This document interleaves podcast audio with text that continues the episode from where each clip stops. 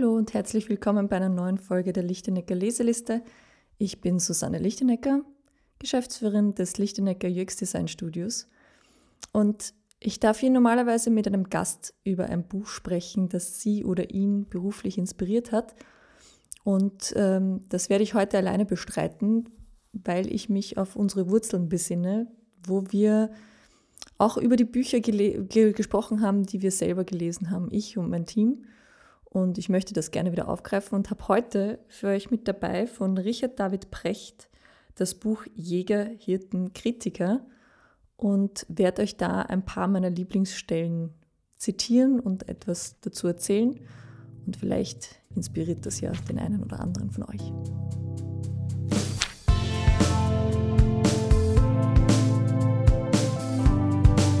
Die Lichtenecker Leseliste.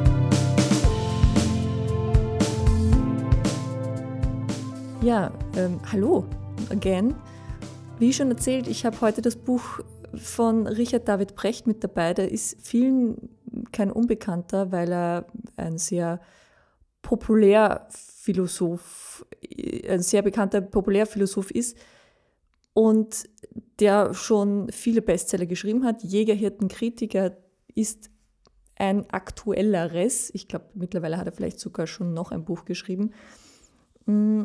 Ich kannte ihn schon von, von, aus meiner Jugendzeit, weil da gab es auch ein Buch von ihm, äh, wo es darum ging, das Thema Philosophie an Jugendliche zu bringen. Ich fand ihn immer sehr spannend und ich finde es interessant, dass in diesem Buch Jäger, Hirten, Kritiker das Thema Digitalisierung aufgreift und wie es unsere Gesellschaft verändert. Und deswegen war es für mich ein Buch, das ich eigentlich gerne lesen wollte. Und ich habe eigentlich sehr viel Gutes dazu gehört. Ähm, er will darin eine Gesellschaftsutopie skizzieren, statt eine technologische Dystopie. Was ihm meiner Meinung nach, so viel sei vorweggenommen, gelingt, wenn auch ähm, man über den Stil und über manche Gedanken natürlich diskutieren kann. Aber das ist ja das Schöne daran. Ich glaube, er ist ja in seiner Berufssparte auch gewohnt, dass man nicht alles für bare Münze nimmt, beziehungsweise dass man auch kritisch hinterfragt. Und ich glaube, äh, wenn jemand äh, das schätzt, dass etwas kritisch hinterfragt wird, dann bestimmt Brecht. So, ich möchte euch ein paar Highlights daraus zitieren bzw.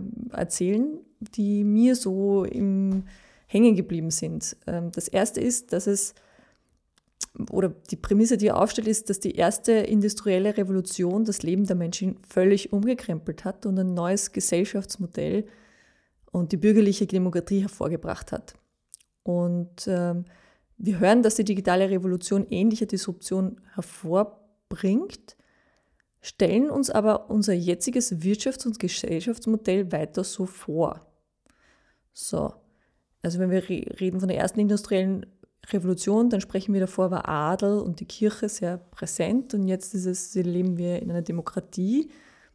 Und das hat mich schon sehr gefordert, im, im Kopf zu überlegen, okay, was kommt denn danach? Wir sind so gewohnt, in diesem System zu leben, in dieser repräsentativen Demokratie und auch diesen, der Organisation unserer Gesellschaft, dass wir nicht weiter können, als zu denken, was kommt denn danach? Deswegen finde ich das Buch auch sehr spannend. Das fordert einen ein bisschen dazu auf, ein bisschen weiter zu denken und auch so darüber nachzudenken, wie eine andere Welt aussehen könnte. Natürlich muss man das nicht unbedingt gut finden. Die Adeligen fanden den Umbruch sicher auch nicht alle gut, aber trotzdem ist er gekommen. Und deswegen ist auch die Frage, wenn man nicht dran festhält, geht es einem leichter damit? Wenn ja, dann habe ich selber den Mut oder den, den, die Muße darüber nachzudenken, was denn danach kommen könnte. Und dann muss ich mir selber die Frage stellen, wo halte ich denn an Alpen fest, an, an Gewohnten? Und welche Gesellschaftsformen gab es früher, welche könnte ich mir vorstellen, dass es in Zukunft gibt, was kann neu sein. Und da spielt natürlich, also für mich ist dieses ganze Buch natürlich eine Inspiration zu dem ganzen Thema Speculative Design, das wir bei uns im Unternehmen auch immer wieder nutzen, um uns neue Zukünfte vorzustellen, Zukünfte, Mehrzahl, weil es nicht die eine Zukunft gibt, es gibt mehrere Möglichkeiten. Und das kommt auch in dem Buch sehr stark und sehr gut raus, dass es eben nicht nur den einen Weg gibt. Ähm, genau. Was ein anderer Punkt, der, den er aufgreift, ist, dass äh, Technologie das Versprechen birgt, das Leben einfacher zu machen, aber eigentlich nicht demokratisch. Also das ist nicht automatisch mit technologischem Fortschritt dabei, kommt nicht mitgeliefert sozusagen. Und er zitiert da die FDP, die da sagt, die Digitalisierung ändert alles, wann ändert sich die Politik? Und Brecht sagt, die Digitalisierung ändert alles, wann, wer ändert die Digitalisierung? Also er ist auch etwas kritisch, was die ganze Digitalisierung angeht. Er sagt nicht, dass das darin unser ganzer Heil liegt, sondern dass man das auch ruhig einmal reglementieren kann, soll und sollte. Was ich angesichts der äh, Entwicklungen im letzten Jahr, man muss dazu sagen, das Buch ist aus dem Jahr 2018, glaube ich, es hat sich ja seitdem ein bisschen was getan und gerade das Jahr 2020 war ja doch eines der, mit der, das sehr umfangreichen Umbrüchen war. Und ich finde es sehr spannend, dass gerade in einem Jahr, wo Trump versucht hat, TikTok zu reglementieren, sagen wir es einmal so, oder überhaupt hier ein bisschen ein Protektionismus daherkommt. Auch es gibt viel mehr Klagen gegen Google, Facebook, Amazon etc.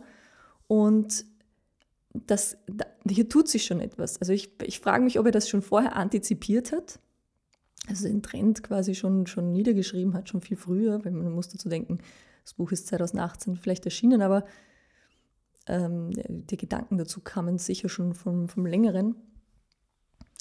Finde ich sehr spannend, dass, dass es einige Dinge, die er da skizziert, eigentlich schon passieren. Ja? Ob sie gut sind oder nicht gut sind, dazu möchte ich eigentlich gar keine Aussage jetzt treffen. Sie passieren jetzt einmal. Ähm, genau. Ein nächster Punkt, ähm, den er aufgreift, den ich sehr spannend finde, ist das Thema Kreativität und er spricht auch sehr viel über Bildung und Bildung, die nicht nur Ausbildung ist, sondern wirklich Bildung fürs Leben ist. Und da spielt Kreativität natürlich auch eine große Rolle und er kritisiert etwas, die Kreativität, die normiert wird durch, wie es er nennt, eingefriedete Großraumbüros und Future Labs. Und muss ich zugeben, fand ich sehr spannend, weil wenn man ein bisschen in der Bubble lebt, wie wir es tun, dann hört man die ganze Zeit von New Work und Agilität. Das soll alles Innovation schaffen. Und da soll man natürlich alles neu denken und man muss immer agil bleiben, was bedeutet, dass man sich dauernd auf Neues einstellen muss und gleichzeitig wird aber das alles normiert. Ja? Es gibt quasi, wie macht man Agilität richtig, Scrum, Kanban etc. Wie funktioniert New Work richtig? Wie müssen Unternehmensräume sein? Ja? Wir brauchen Future Labs, wir brauchen das Großraumbüro mit den und den Zonen etc. Ich sage jetzt nicht, dass das nicht alles gut durchdacht ist, aber für, für mich ist es für mein Unternehmen einfach immer wichtig, die Inputs von außen wahrzunehmen, diese Trends zu sehen und sich zu, zu, zu denken, okay, was, an was bleibe ich da jetzt dran und aus was mache ich da was eigenes daraus. Und da, das bedeutet, dass man Labs anders gestalten kann. Das bedeutet, dass man Agilität für sich selbst gestalten kann. Das bedeutet, dass man New Work eigentlich ein Mindset ist und weniger ein bestimmtes Büro oder Arbeitsformen. Und für mich ist es auch das Eins, dass Innovation nicht durch eine Technik entsteht, in irgendwelchen Innovationstechniken, sondern ebenso eigentlich vielmehr ein Mindset ist. Und auch das finde ich einfach sehr schön, dass er das in dem Buch nochmal aufgreift.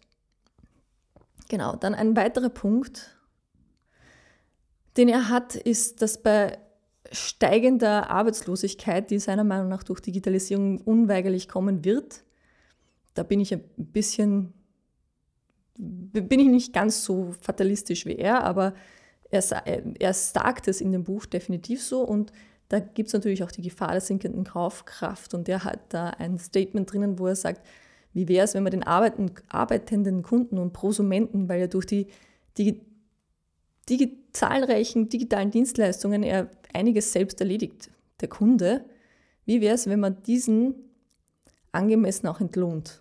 Also dass der auch was davon hat, dass er Self-Service-Tools jetzt hat. Und da fühle ich mich ein bisschen ertappt, weil das ist genau das, was wir natürlich tun für für die Unternehmen, für die wir arbeiten. Und das wäre natürlich sogar noch spannender für unsere Kunden da weiterzudenken und zu sagen, ja, aber okay, wie könnt ihr eure Kunden tatsächlich nicht nur etwas geben im Sinne von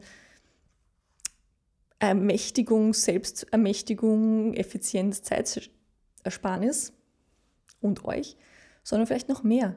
Und darüber nachzudenken, finde ich einfach sehr, sehr spannend und sehr, sehr inspirierend für mein Tun auch. Und äh, was mich auch äh, zum nächsten Thema bringt, weil ich gesagt habe, ja, der Konsument oder Prosument, der arbeitende Kunde, gewinnt Zeit. Das ist natürlich auch etwas, was er sagt, das stimmt so nicht. Bislang hat noch jeder technische Fortschritt Menschen die Zeit geraubt, sagt er. Wer früher sechs Briefe beantwortet hat, muss heute auf 60 E-Mails reagieren. Und ähm, das stimmt auch. Das ist auch das, was vorher in einer anderen Podcast-Folge mit der sehr geschätzten Christiane ähm, wir über Momo gesprochen haben. Und da kommt die Zeitsparkasse auch daher und die sagt ja auch immer, du sparst dir Zeit, dann gewinnst du, dann gewinnst du diese Zeit dann für etwas anderes und dieses etwas andere passiert ja nie, weil wir immer irgendwie neue Sachen damit ersetzen. Und er sagt dann auch, intelligente Maschinen verlangen eine intelligente Nutzung und ihre virtuose Beherrschung schließt das Benutzen des Ausschaltknopfs mit ein. Fühle ich mich auch ertappt, finde ich gut. Finde ich, ist auch ein Trend, das ganze Achtsamkeitsthema, Digital Detox etc. Auch da sind wir eigentlich schon mittendrin und ist gerade für mich momentan ein großes Thema. Ich versuche bewusster, die Dinge auszuschalten. Ich versuche sogar mein WLAN am Abend auszuschalten, wenn ich dann fertig bin mit Netflix schauen, zugegebenermaßen. Aber es ist gerade so ein, so ein, was kann ich ausschalten, was kann ich weggeben, was kann ich, wie ich wirklich wieder besinnen. Vielleicht liegt es aber auch an der allgemeinen Lockdown-Phase gerade oder an der vorweihnachtlichen Besinnlichkeitsphase.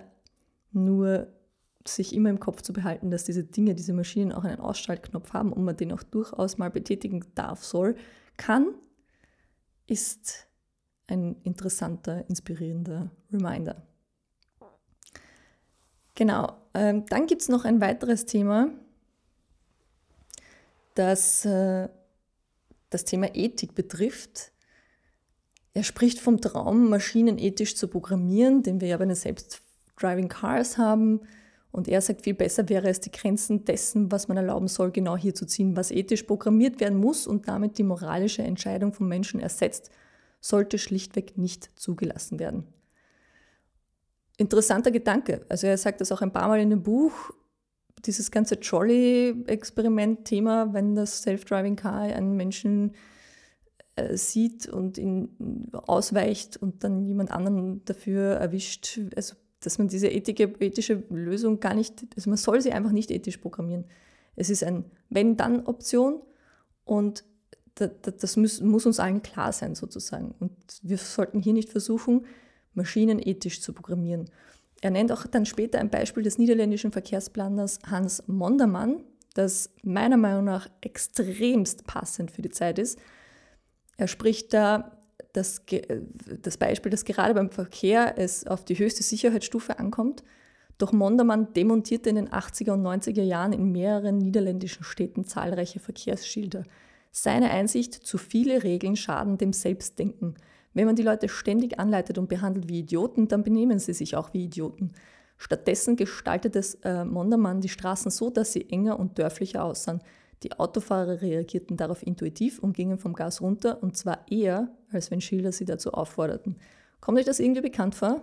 Mir kommt das gerade sehr äh, in Zeiten der, des Lockdowns äh, bekannt vor. Ich finde, viele Regeln schaden tatsächlich sehr, sehr stark dem Selbstdenken. Ich finde das auf unterschiedlichsten Ebenen, auch in meiner, als Unternehmerin, als Team, man muss das Selbstdenken fördern, weil sonst wird man einfach nur damit beschäftigt sein, irgendwelche Regeln aufzustellen und die dann auch verfolgen zu müssen. Aber auch in der Corona-Krise fällt einem das einfach auf. Ja? Die Menschen hören auf, selbst zu denken und verlassen sich einfach auf Regeln. Sind die Regeln dann aber nicht mehr da, weil sie gelockert werden, ja, ist das wieder vorbei mit dem Selbstdenken. Also passender und aktueller denn je. Ähm, genau, und dann gibt es noch einen Gedanken von ihm, der davon spricht, weil wir jetzt schon über der Corona-Krise sind, dass die digitale Technik meist sehr viel Energie benötigt. Ähm, allein die Technologie für die Kryptowährung Bitcoin verbraucht im Jahr fast so viel Strom wie der gesamte Staat Dänemark, wie er anscheinend recherchiert hat. Und selbst wenn Google inzwischen effizienter mit seinem Energieverbrauch umgeht, gemessen an immer mehr und immer energiehungriger digitalen Technik, fällt dies kaum ins Gewicht. So treibt die Digitalisierung die Ressourcenausbeutung und den Klimawandel stets weiter voran. Sehr spannend, oder? Ähm, ich denke mir, wie wäre das dann, wenn äh, eine Welt, also ich habe mir das so dazu notiert, die für das Klima auf immer mehr Digitalisierung verzichtet? Das war vor kurzem noch völlig undenkbar, aber jetzt, wo wir durch Corona gezwungen sind, auf etwas zu verzichten, um einen Zustand zu verhindern, der so viel fataler ist, ist es zu, zumindest ein klein weniger utopisch darüber nachzudenken, dass wir tatsächlich das Thema Klimawandel angehen. Und zwar mit deutlicher Einschränkung. Und ja, vielleicht auch im Bereich Digitalisierung. Gleichzeitig glaube ich auch, dass wir immer effizienter auch mit, der, mit dem Energieverbrauch werden und dass auch ja, sich die Unternehmen bewusst darüber sind, wie sie selbst was dazu beitragen können, weil der Hut brennt, wie es so schön heißt. Ja, ich möchte es gar nicht allzu lang halten. Für mich ist das Fazit für, zu diesem Buch, dass es eine sehr, dass es sehr spannende, interessante Ideen darin gibt, sie zum Nachdenken anregen. Ich finde da beim Durchblättern einige Stellen von mir markiert, wo ich daneben notiere, dass ich dem zum Beispiel gar nicht zustimme oder andere wiederum, wo ich mir extra eine Aufgabe dazu mitnehme und den Gedanken weiter zu spinnen und dann so überlege, was würde das für mich bedeuten oder was würde das für die Welt bedeuten, was würde das fürs Unternehmen bedeuten. Und das ist sehr spannend, also Nachdenken ohne Ende. Manchmal ist die Tonalität ein bisschen arrogant, aber es muss vielleicht auch so sein, um, um sein, seine Utopie rüberzubringen. Er macht's, aber es macht es gleichzeitig auch sehr unterhaltsam und einfach zu lesen.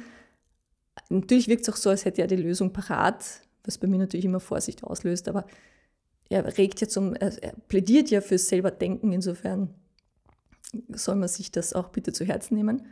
Und insgesamt ist es sicher ein sehr empfehlenswertes Buch, vor allem in einem Jahr, wo ohnehin alles auf den Kopf gestellt wird. Man bekommt da Anregungen, wie die Corona-Krise manche Dinge beschleunigt, obwohl er das gar nicht beabsichtigt hat, weil er natürlich noch nichts davon wissen konnte. Und ähm, ja, Mut macht Mut zum Weiterdenken. Und wer vielleicht in diesen besinnlichen Tagen, die wir jetzt gezwungenermaßen haben und die noch vor, vor uns bevorstehen, äh, eine Lektüre braucht, beziehungsweise vielleicht so etwas verschenken möchte, dem kann ich das Buch durchaus empfehlen. Und ich hoffe, ihr nehmt dann genauso viel davon mit wie ich. Gut, das war's von mir. Bleibt's gesund. Bis zum nächsten Mal.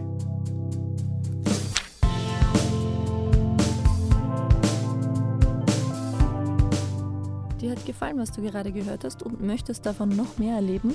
Dann komm doch zu einem unserer kostenlosen Workshops.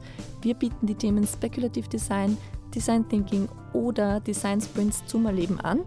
Schau einfach vorbei oder du möchtest dich allgemein inspirieren lassen, dann komm zu einem unserer Meetups. Oder du möchtest uns einmal inspirieren, dann gibt es bei dem Meetup auch die Möglichkeit, einen Slot dort zu bespielen und uns umgekehrt mal was zu erzählen. Ähm, alle Informationen dazu gibt es auf lichtenecker.at. Lichtenecker mit langem I und CK. Wir freuen uns, wenn du vorbeikommst.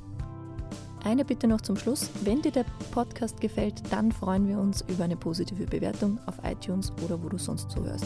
Danke.